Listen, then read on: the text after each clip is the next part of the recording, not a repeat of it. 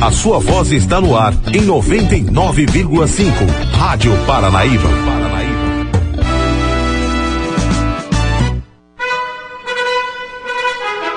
Está no ar. O Panorama da Notícia. Um relato dos últimos acontecimentos nacionais e internacionais. Uma narrativa da história, da qual você faz parte. Agora 10h34, bom dia Rio Paranaíba, bom dia Alto Paranaíba. Hoje, quarta-feira, 7 de agosto, ano 2019, está começando a edição de número 7 do Panorama da Notícia, o seu diário de notícias da manhã. Panorama da Notícia, um programa jornalístico com abrangência regional do Alto Paranaíba. Eu sou Silvano Arruda, juntamente com Raquel Marim. Bom dia.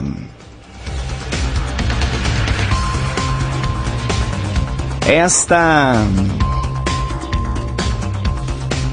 Bom dia, Silvano. Bom dia, ouvintes da Paranaíba FM. Você pode ouvir o Panorama da Notícia em 99,5 MHz.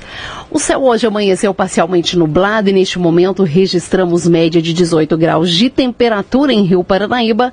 A previsão para hoje é de sol com muitas nuvens durante o dia e à noite o céu deverá ficar com poucas nuvens para nossa região. Estamos no inverno brasileiro. Esta é a Rádio Paranaíba FM, a rádio que é a sua voz, cobertura e alcance para milhares de ouvintes. Para falar conosco, mande-nos um WhatsApp no 38 no 34 3855 9195. O nosso compromisso é com a informação séria e imparcial. É o jornalismo da Paranaíba FM disponibilizando seu espaço a serviço da comunidade desse país chamado Brasil.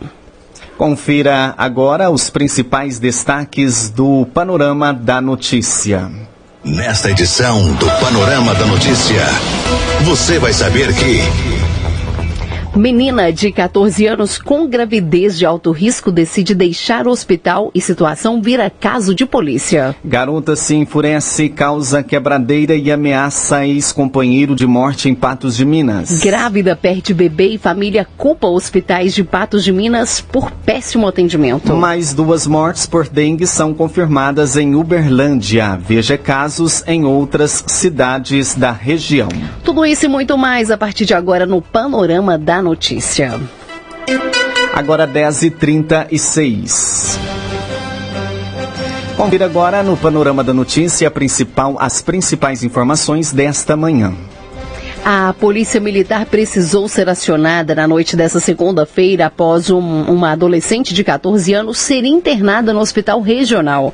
A médica realizou atendimento clínico e detectou que ela precisava ficar internada. No entanto, ela decidiu sair do hospital mesmo correndo risco de vida. Ela está grávida de sete semanas, no entanto, o bebê está sendo gerado nas trompas. O fato aconteceu por volta das 20 horas e 12 minutos no pronto-socorro do Hospital Regional. De acordo com informações da Polícia Militar, a médica ginecologista realizou o atendimento clínico e detectou a gestação ectópica que é a gravidez onde a criança se desenvolve nas trompas. Em 100% dos casos, a gravidez não prospera e o caso é de alto risco. Há risco, por exemplo, de se romper e causar hemorragia interna, podendo levar à morte da mãe.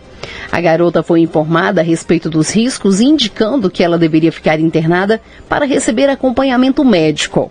O conselho tutelar também foi acionado para acompanhar o caso e uma tia dela compareceu ao hospital. No entanto, nada convenceu a menina a ficar no hospital. Diante disso, ela foi liberada mediante a autorização da tia que assinou o termo de responsabilidade. A garota disse primeiro que estava vivendo com um indivíduo de 25 anos desde os 12 anos de idade. No entanto, depois deu outra versão dizendo que vive com ele há apenas três meses. Ele seria o pai da criança. O caso que mostra uma grande desestrutura social segue sendo acompanhada, acompanhado pelo Conselho Tutelar. O panorama da notícia a seu serviço.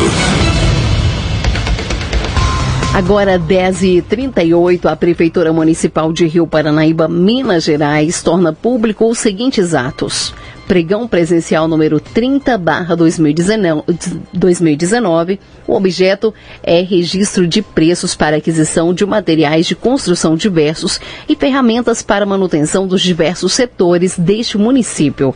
A abertura dia 16 de agosto às 12 horas. Errata referente à tomada de preços número 01 2019 FMS, onde se lê processo licitatório número 018 2019 FMS modalidade tomada de preços número 1 2019 FMS leia-se. Processo licitatório número 017 2019 FMS modalidade tomada de preços número 1 2019 FMS errata referente à tomada de preços número 2 2019 FMS, onde se lê processo licitatório número 19 2019 FMS modalidade tomada de preços número 2 2019 FMS, leia-se processo licitatório número 18, barra 2019, FMS modalidade tomada de preços número 2, barra 2019, FMS. Maiores informações podem ser obtidas através do e-mail licitação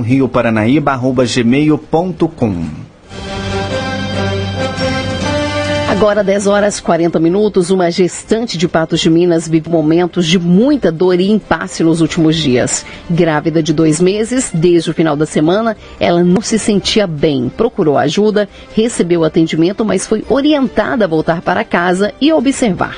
Nessa terça-feira, dia 6, a jovem perdeu o bebê e começou um novo drama.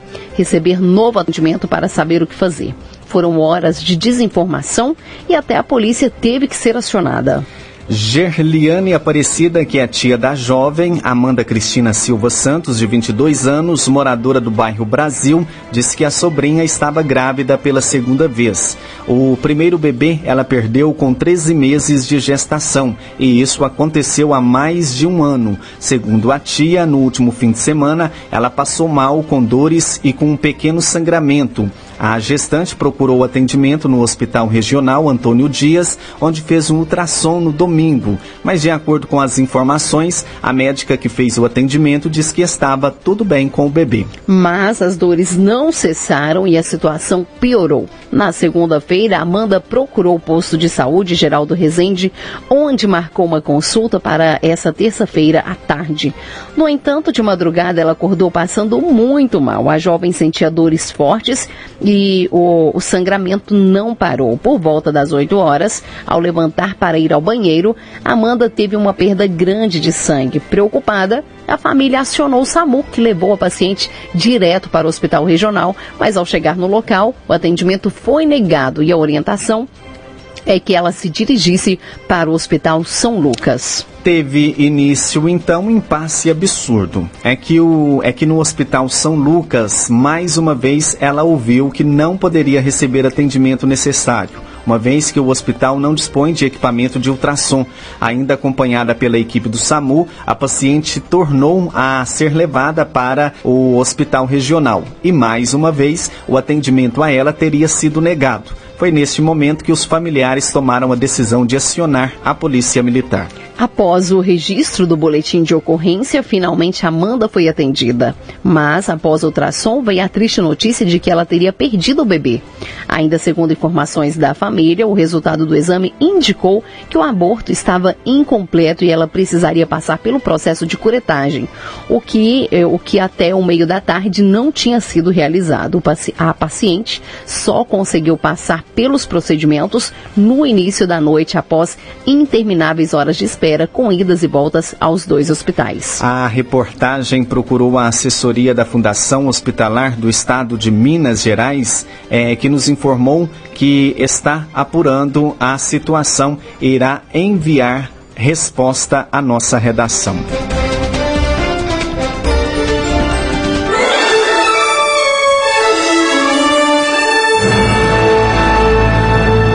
Após um pequeno intervalo, novas notícias. Fábricas de cigarros são alvo de operação e podem ter sonegado mais de 100 mil reais. Servidores do DENIT e empresários são presos em Minas em operação contra fraudes em licitações e desvio de recursos. A Rádio Paranaíba tem, tem mais amigos no ar. Retomamos para que você saiba o que está sendo notícia hoje. Agora 10h46. E o presidente Bolsonaro se encontra com empresários em São Paulo e admite que comete erros. A reportagem é de Paula Rangel. Discurso na abertura do 29º Congresso da FenaBrave em São Paulo, presidente Jair Bolsonaro anuncia medida provisória que vai permitir a publicação gratuita de balanço anual pelas empresas. Volta a criticar a imprensa sobre a divulgação de notícias que, segundo ele, não correspondem à verdade e também defende novamente a indicação do filho Eduardo Bolsonaro para a Embaixada dos Estados Unidos. Bolsonaro falou para uma plateia de cerca de 2 mil empresários do setor automotivo, ressaltando que está trabalhando para a retomada da economia. Também citou que em 2022 ou 2026, segundo ele, vai entregar um país melhor. O que a gente precisa, o que a gente quer de todos, em grande parte da sociedade, vem nos atendendo, é a verdade, o empenho, a dedicação, é a fé, é a confiança. Agora, como chefe nação que eu sou, né, como disse ontem, né, imprensa, eu ganhei eleições, eu sou Johnny Bravo, para de perturbar, pô. Vamos em frente, vamos criticar com razão. Erro, erro. Como errei na medida provisória, que o ministro Celso Melo descascou em cima de mim, exagerou. O presidente seguiu para a cidade de Itapira, no interior de São Paulo, para a inauguração da nova planta da farmoquímica oncológica. De São Paulo, Paula Rangel. Você está ouvindo o Panorama da Notícia, agora 10h48. Estudo da CNT mostra que asfalto nas rodovias brasileiras é ruim e caro.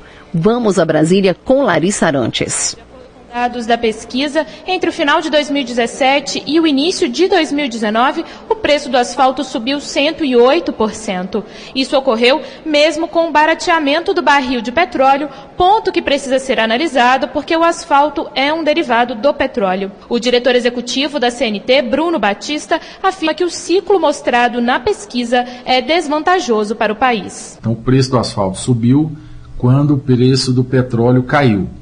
Então isso faz com que essa elevação de preço, que a gente não conseguiu justificativa nenhuma por parte da Petrobras, do porquê da adoção dessa política, faz com que esse preço mais alto resulte em menor capacidade do governo de contratar novas obras, porque a pavimentação vai ficar mais cara, e na própria recuperação que tende a ficar comprometida. Então, é uma política que na nossa avaliação não está muito ajustada e está gerando impactos, porque o pavimento em pior qualidade ele gera rodovias e ruas mais inseguras, então os usuários vão estar mais propensos a se envolver em acidente.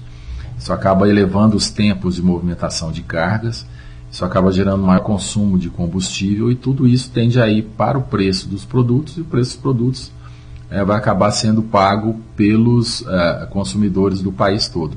Então esse ciclo que nós mostramos nesse estudo ele está extremamente é, desvantajoso para o país, porque por conta de uma política que não está clara e que está desajustada, o país todo sofre com rodovias piores. O diretor executivo destaca ainda a necessidade de maior fiscalização. O asfalto ele é produzido a partir de, uma, de normas. Né? Existem normas é, que regulam, que definem as características que o asfalto tem que ter. Essas normas são especificadas pela Agência Nacional de Petróleo, pela ANP, e são normas também utilizadas pela Petrobras. O que ocorre é que a ANP ela só faz a especificação, ela não tem laboratórios, então a gente não sabe, é, é, na verdade, quais são as características do asfalto que sai da usina e que é efetivamente implantado porque ninguém fiscaliza.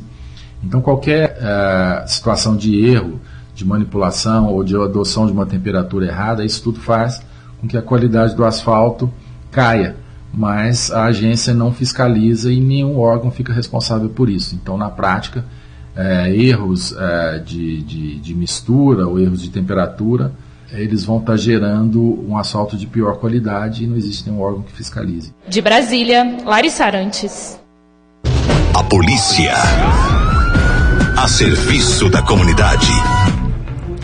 Uma jovem de 21 anos foi parar na delegacia na manhã desta terça-feira, em Patos de Minas. Dara da Silva Maria Correia foi até a casa do ex-companheiro e provocou é, uma grande quebradeira e ainda ateou fogo nas roupas do rapaz. Ela foi algemada e presa ao se jogar do telhado da casa. Na frente dos policiais, ela ameaçou de morte o ex de 31 anos. O fato aconteceu na rua Carmo do Paranaíba, bairro Cristo Redentor. De acordo com as informações da Polícia Militar, a jovem foi até a casa do ex e praticou vários danos. Ela derrubou o portão que dá acesso à garagem, quebrou duas caixas de som pequenas e vários tijolos no quintal e ainda atirou fogo nas roupas da vítima. O incêndio foi contido pelo rapaz que acionou a Polícia Militar.